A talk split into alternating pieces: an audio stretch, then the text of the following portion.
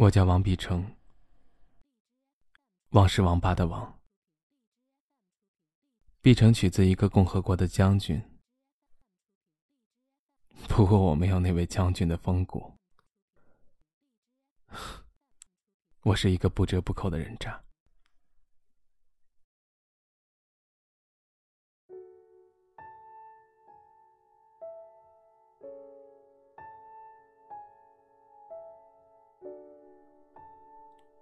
该从哪里跟你说起呢？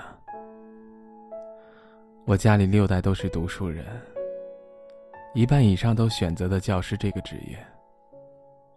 不过我根本不是学习的料。不，其实我是个学习的好料子，只是没那份心。而且，环境把我造就成了一个人渣。我的心上人有两个，一个是愧疚，一个是遗憾。第一个是愧疚，我俩相爱是在高一暑假，相识是在网上。他的名字叫张诗怡，那时候他和我一个朋友是一个学校的，两人特别要好，我也和我那朋友特别要好。一天，我找我那朋友唠嗑，QQ 是他在上，和一切的老套的爱情故事一样，以此为契机，我们恋爱了，很甜蜜。热恋一年后，一样不可避免的整日吵架猜疑。我的性格很偏执。而且那会儿年轻，太幼稚，是我一步一步逼走了人家，造成了他现在这副百毒不侵的样子。你谈过恋爱吧？你对象那会儿有没有特别管你，不让和异性交流，让你只听他的，远离自己的朋友？甚至是闺蜜，这些和我比起来真是太人道了。我那会儿吧，连他妈妈都是让他拒绝的。他是个单亲，从小父母离异跟着爸爸，但是他很喜欢妈妈。对了，她还有个闺蜜。从小玩到大的也是单亲，可是我那会儿都没让他接触。现在想想，我简直是在挖一个人的心。而且那会儿我是人渣，我接触的人也都是人渣。他也曾和我据理力争，可是那会儿一个十七八的少年能懂多少？当时对他就是各种。肮脏、污染、讽刺、谩骂。那会儿没上学，也没在家，天天在麻将馆，整日寻酒作乐。终于在我的一次出轨被他发现以后，他鼓起勇气爆发了。那会儿我除了有生理需求的时候找他。其他时候都是爱答不理的。现在想想，我简直就是一个刽子手。他很天真、浪漫，不谙世事，是我一步一步把他逼成这样。那次爆发后，我们就分手了。后来一年半多，来找过我，给过我一次机会。那会儿还是太年轻，没把握机会。可是他不知道，那其实吧，是我的第一次恋爱。虽然荒唐，可是我的心那时候已经被他带走了。就是到现在，我还能回忆起和他在一起的点点滴滴。后来思来想去，我决定改变自己，就决定旅游。因为那时候吧，算受了电影小说的熏陶，于是我绝交了那些狐朋狗友、酒肉之欢，来了一场说走就走的旅行。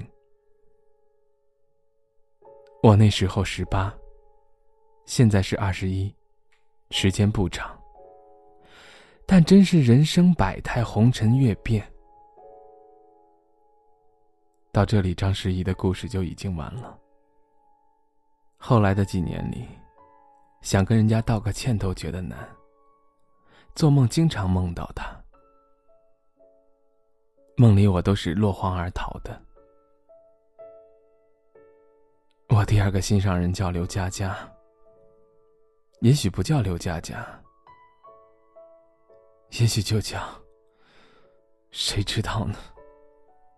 反正光我知道他的名字就有六个。我们俩的相遇完全是一场意外。他对我来说，就好像伊斯特伍德里的电影《丑恶之人在坟墓上找到黄金》一样，让我喜伴参忧。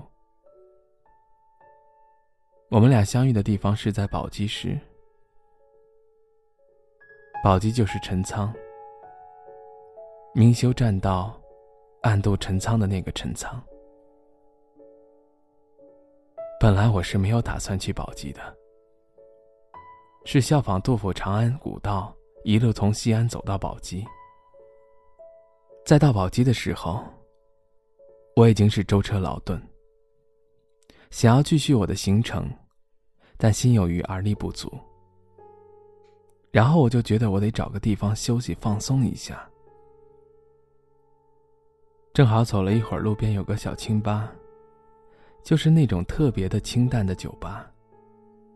没有舞台，没人买醉的男女，只有一个吧台和几张散座和轻快或是悲伤抑郁的音乐。刚进去，他坐在吧台点餐。或许是缘分吧。我们两个不是情侣，但是那天我们穿的衣服、裤子一模一样。在外人眼里像极了情侣。他蓦然回头撩了下头发，在灯光下的他让我顿时惊为天人。于是我当场冲过去自我介绍：“嗨，你好，长头发的漂亮姑娘。我是一个外地过来的游客。”在我们本地有一个西北人对我特别好，所以说我看你们西北人特别亲切，所以今天我说什么也要请你喝上一杯。他很轻蔑的笑了下，打趣说道：“这里都是西北人，你怎么就看我亲切啊？”我说。布鲁塞尔也是这么多人，可是只出了一个奥黛丽·赫本，然后他就笑了，百媚生，没有容我再开口。他直接和酒保说：“一瓶十年的泰斯卡，两份披萨送到窗口那个位置。”真是巧了，泰斯卡也是我最喜欢的威士忌里面的一款酒。然后他就带着我坐到了窗边的散座。聊天中知道他是一个在外地上班，这次回家看看家里，但是本地没什么朋友，就来清吧听听音乐，喝喝酒。然后我就毛遂自荐，说我孤身一人漂泊到西北，奈何人生地不熟，想结伴一个好友，共访千山。他又笑了。不过这次是稍微带点嘲讽，然后发自内心的笑。笑着的时候对我说：“给我说人话。”然后我就说：“这几天你有时间没？带我玩呗。当然，你选择地方我消费，当我几天导游。我暖你一段人生。”然后愉快的碰杯。他同意了。紧接着夜色也到来了，我俩暂时各回各家休息身体。第二天，他带我去吃了看了本地的美食风景。下午，我们就坐车到西安。晚上吃饭、看电影、散步、谈心，开房做爱，一步到位。我讲的可都是我自己的故事啊！你可以去查，绝对查不到。其实他不是什么随便的人。我也不是什么没有见过世面的种马，就是感觉到了，水到渠成。也许这不是爱情，可是当时我们没有更好的表达方式。那种想把对方刻入到骨子里的感觉。接下来我们一起腻味了两个月，一起长白山看红海滩，老君山喝桃花酒，烟雨路结伴而行，千山万水打马游过。他大我三岁半，然后告诉我要工作了，便在之后的几天匆匆走了。手机也换了，微信、QQ 没加。走的时候留下一句“山水自有相逢时”。虽然没有给我留手机、QQ、微信，但是人生呢，有时候就是特别的捉弄人。后来我俩就是遇到了。算是命运和我俩开的一个小玩笑吧。再次相遇是在差不多一年后吧，也许不到一年吧，谁知道呢？我坐着火车从呼和浩特回来，打算去榆林看一位好友，结果睡着。醒来的时候刚好到青海站，因为坐车太长太闷，你坐火车有过那种感觉吧？就是长期待在一个密不透风的空间，乏味，脑袋还闷。我那时候感觉是胸口随时都会有一只野兽爆发出来，脱笼而出。我决定下车，不管这里是哪里。然后我就直接下车步入了青海。下车先猛抽两根烟，缓解下旅途的劳顿乏味。说到这儿，等我缓缓。我先点根烟，倒杯水。我在青海玩了两天，看了不少风景，拜访了藏族的寺庙，去了昆仑山的一角，还听了一个八十年代的故事，主角的青海七雄，因为不服政府，一路打到中南海被招安的故事。然后我就觉得有点饥渴难耐，想喝两场酒，也想碰女人。奈何青海没遇到什么知己好友与我把酒言欢，也没有遇到什么姑娘来个友谊炮。于是我打了辆出租，和师傅说：“就是喝酒作乐玩女人的地方。”好像那个厂子叫苏河，我记不清了。进去以后，老司机一般的叫服务员给我开了包间，要了我最喜欢的丹麦。丹麦就是单一麦芽威士忌，是威士忌的一种口味分支。然后酒开了，和服务员说：“给我把公主叫进来。”然后一群姑娘款款而入，他就在其中。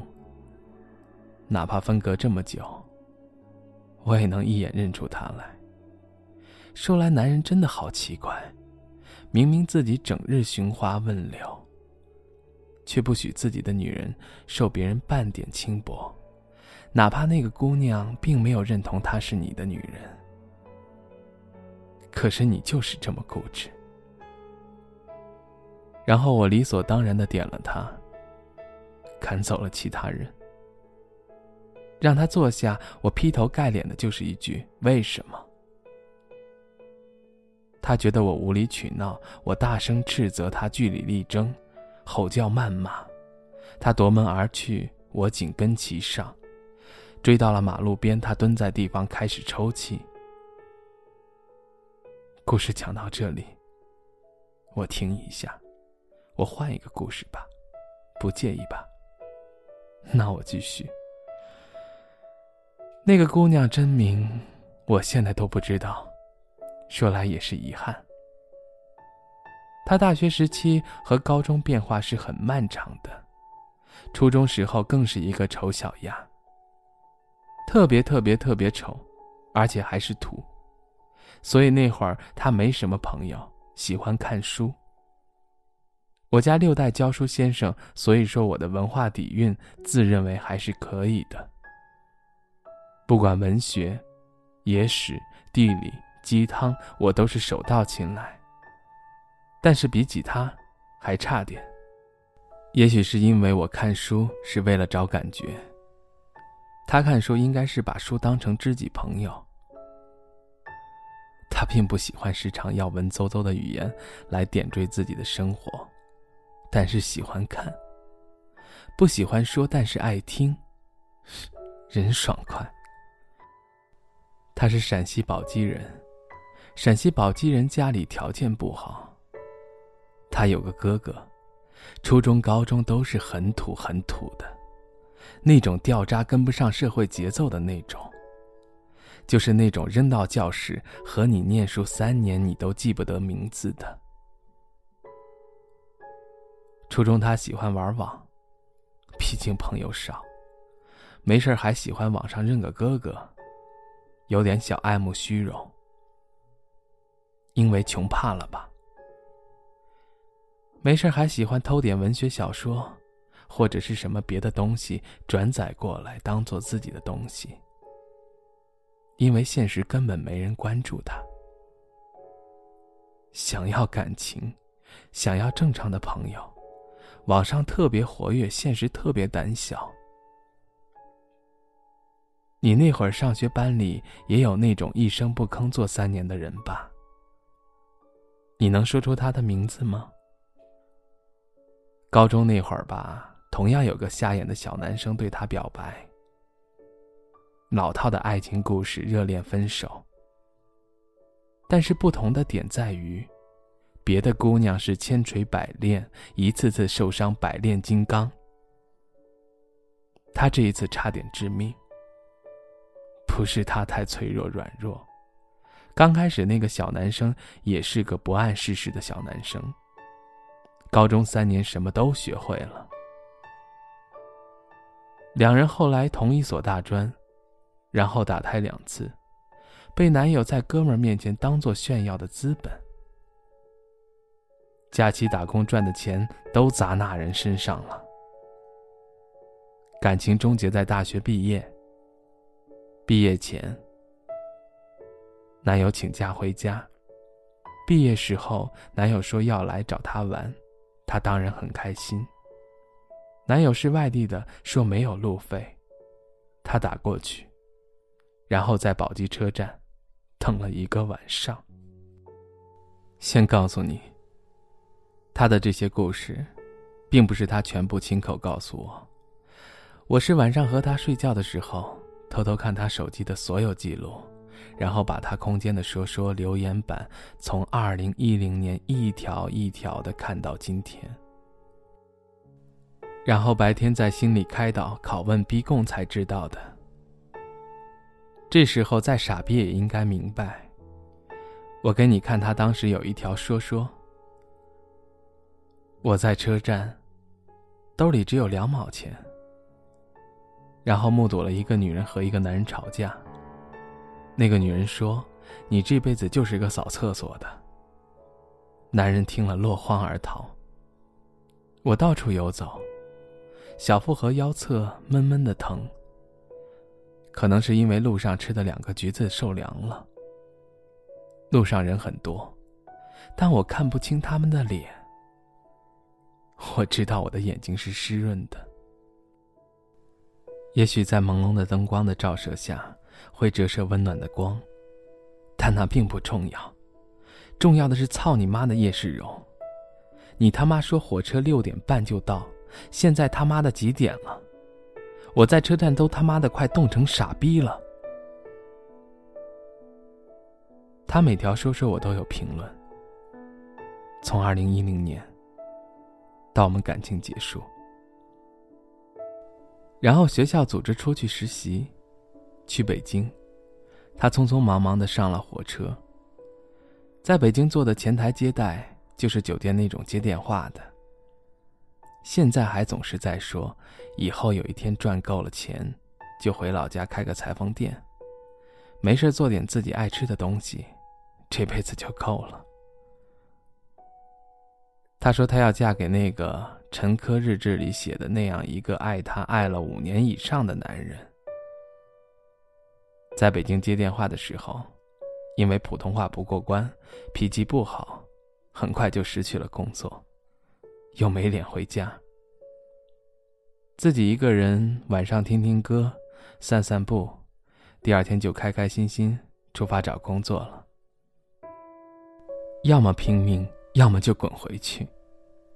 然后在蓝色港湾那边找到了一个迎宾的工作。三个月没发工资，没钱交话费，天天泡面。等工资一发，立马辞职回家，先带妈妈吃了一顿好的。一个星期后，坐上火车还是北京，然后继续上班。不过这次来北京，她带了一个闺蜜，也说不上闺蜜，就是她家街坊邻居那种。一起上班几个月，她带来的那个姑娘和别人乱搞怀孕，借钱跑路了，又一次尝到了泪水。然而最难受的是，那个男的找她了。也不知道出于什么原因，反正不是爱。然后又一次利用完扔掉。他终于明白那个男人的嘴脸，知道爱情不如猪肉卷来的实在，也开始改变，开始奋斗。回家一个月，开始化妆打扮，然后经过她的那个所谓闺蜜。进了酒吧、KTV 这种场所，做陪酒公主，开始学会利用男人，搞自己的朋友圈赚钱，享受吃喝玩乐、旅游散心，然后再一次回家探亲的路上，遇到了一个来自北方的男孩子，他叫王碧成。一次幽默的自我介绍开场白。他给了他一次机会，发现他是一个挺乐观大方的一个男孩。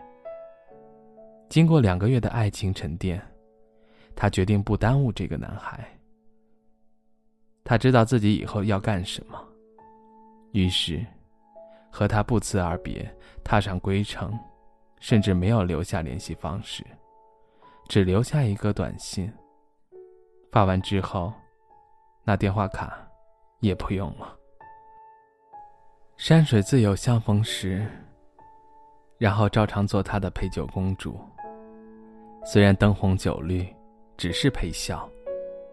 虽然违心，虽然有时候会难受，但实在是赚钱。可是没想到命运开了一个小玩笑，山水真的相逢转到了一起。一年后，在他工作的厂子里。又遇到了那个男孩。那个男孩不理解他，于是和他吵架对峙。两人争吵的，他觉得丢人，也没力气争吵下去，于是夺门而去，在街边痛哭。后来我俩互相安慰，他搬出了宿舍，和我一起在外面租了房子。他换了份朝九晚五的工作。我每天去接他下班，一直到现在。我们结婚了，生活很幸福。哼，如果真的是这样，那该多好。事实是，后来我俩互相安慰。他搬出了宿舍，和我一起在外面租房子，没有换工作。我每天晚上去接他下班，下午五点上班，晚上最晚到凌晨四点，最早也是两点多。然后我家里催促我回去上学，因为那时候报名上学念大一，要军训了，和他告别，回家。这次加了 QQ 微信的，天南海北隔得远了。联系就少了。每天我白天忙一天，晚上能熬夜就熬到他下班。实在不行了，我也会发短信说个晚安。有一次我给他空间留言的时候，因为那几天他不舒服，那地方正常人去了有高原反应，我让他吃红景天。然后他妈妈逮住了，他妈妈不知道他在哪里。红景天是一种抗压药物。然后他妈妈上他 QQ 看了我俩聊天记录，幸好没发现他的职业，但是把我删了。然后我俩就短信、电话联系到现在了，到现在了，也快断了。我的故事完了，一个是愧疚，一个是遗憾。时间不对，地点不对。要是晚上那么几年，我肯定要娶她的。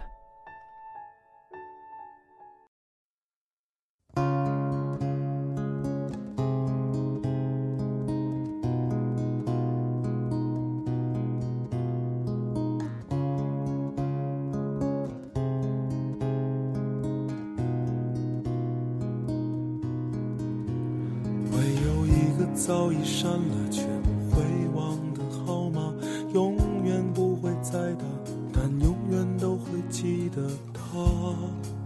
这到底算不算放下？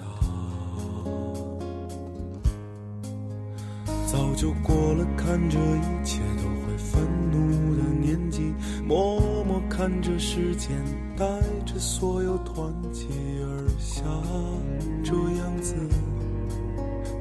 是老了？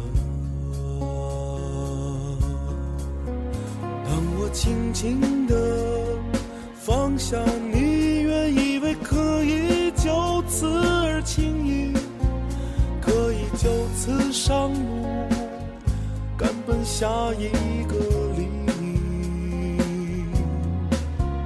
当我轻轻的。放下你，让时间洗掉所有的痕迹。面对岁月不息，谁能有什么办法？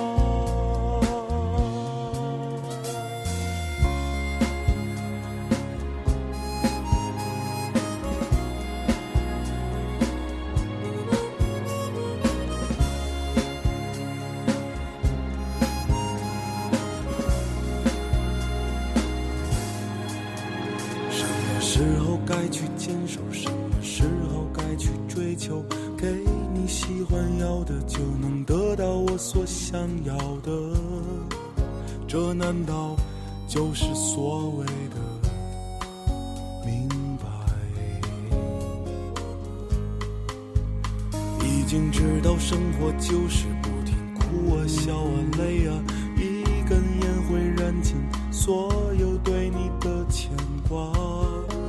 这是否就算是退了？当我轻轻地